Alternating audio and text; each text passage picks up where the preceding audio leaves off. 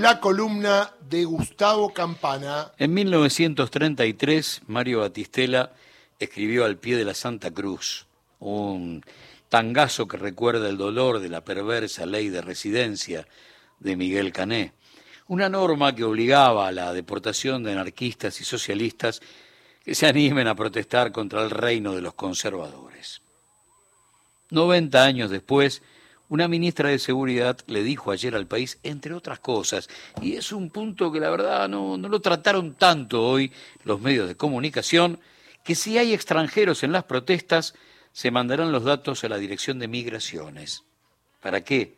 Para que después de la marcha los tipos se vayan muy lejos de la Argentina.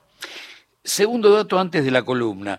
El neoliberalismo es incompatible con la democracia. Una doctrina económica basada en la transferencia de recursos del pueblo a las corporaciones es una filosofía que amenaza de muerte al espíritu del sistema. Un proyecto que no cierra sin represión es una declaración de guerra a la República.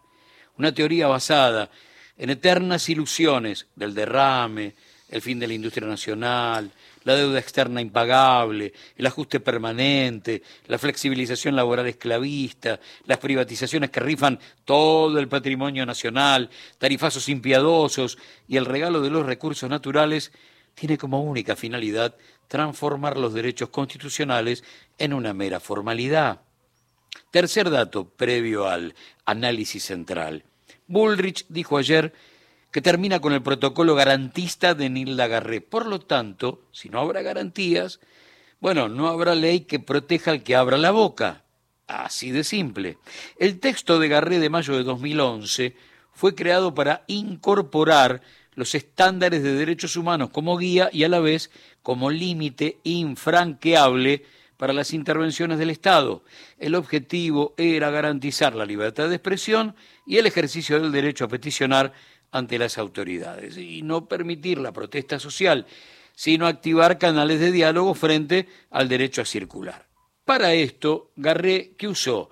El código de conducta eh, que fue escrito para funcionarios en 1979 por las Naciones Unidas. La resolución que Bullrich borró de un cachetazo había limitado la represión tras los asesinatos de manifestantes en 2001, en 2002 y en el Parque Indoamericano en 2010. En 2001, 39 muertos.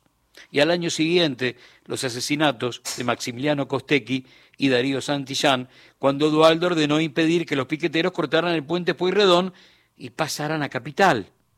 Bueno, ahora se habilitó a la violencia, a la misma que en 2001, en 2002 y en 2010 dejó un saldo demasiado trágico.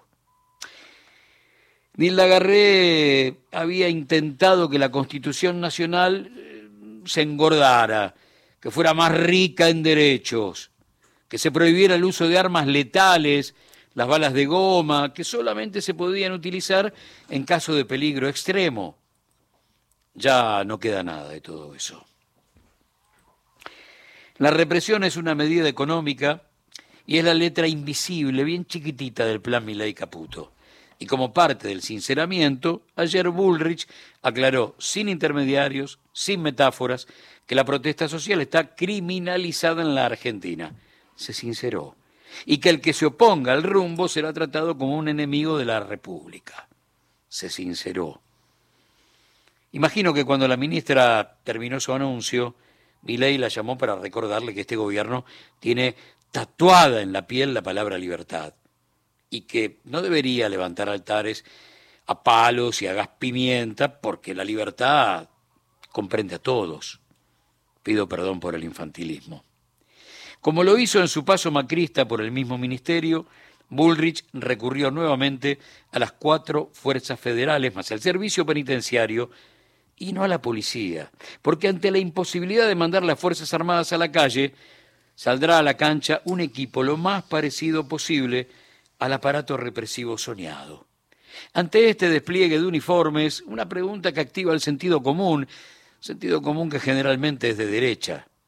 La necesidad de armar un verdadero ejército paralelo para bancar el cambio de la matriz económica del país confiesa solito no solo su crueldad, sino que al final del túnel la oscuridad que nos espera será la de siempre. La tarifa oficial ante cualquier corte de calle, ruta o puentes será el 194 del Código Penal, que castiga con penas de tres meses a dos años a quien impidiere, estorbare o entorpeciere el normal funcionamiento de los transportes por tierra, agua o aire o los servicios públicos de comunicación, de provisión de agua, de electricidad o de sustancias energéticas. De las federales, Gendarmería es la fuerza a la que Bullrich le dio la 10 y la cinta de capitán.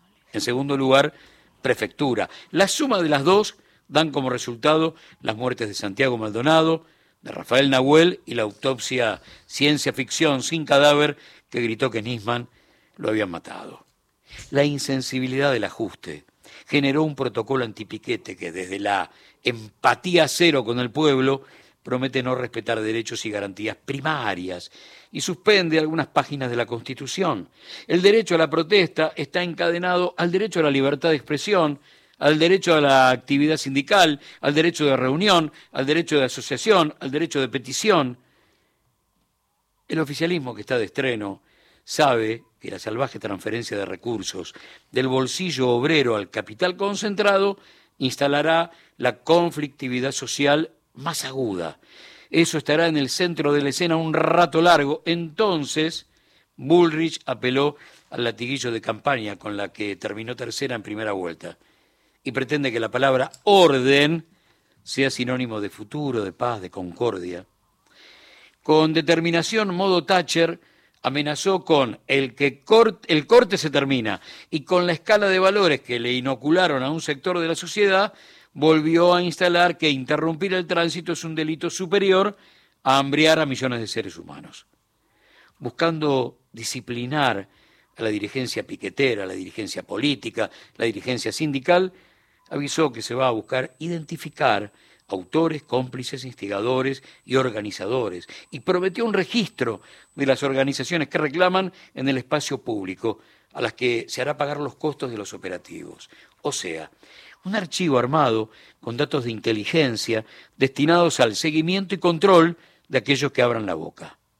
Persecución sería la mejor palabra para resumir todo lo que viene. Y no solo para los más pobres, ¿eh? tomen nota, para todos. Pero el protocolo promete ser ecológico. Se avisará a los jueces por el daño ambiental producto de la quema de neumáticos u otras sustancias contaminantes. El protocolo promete mejorar el transporte, porque las fuerzas federales van a actuar en estaciones de tren para detectar a aquellas personas que vayan con materiales que sinteticen palos o que vayan con las caras tapadas. Para el final, la cara sensible del garrote. Se va a sancionar a quienes lleven los niños que deberían estar en la escuela.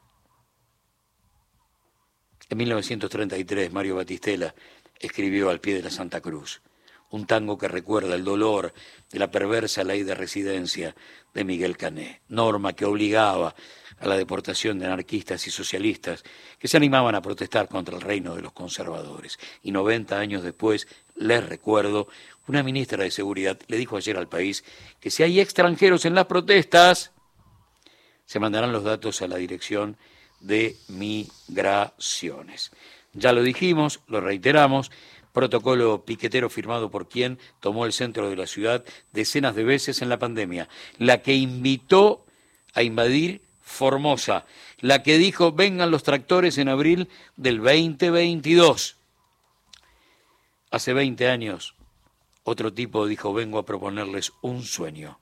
Y en aquella famosa historia que siempre, siempre, siempre cuenta Filmus, Mientras el hombre miraba por la ventana una manifestación frente a su despacho, le dijo Daniel, nunca voy a reprimir. ¿Qué pasó en estos 20 años? Bueno, de esto se trata, pasar del sueño a la pesadilla. Quizás un milagro le lleve el indulto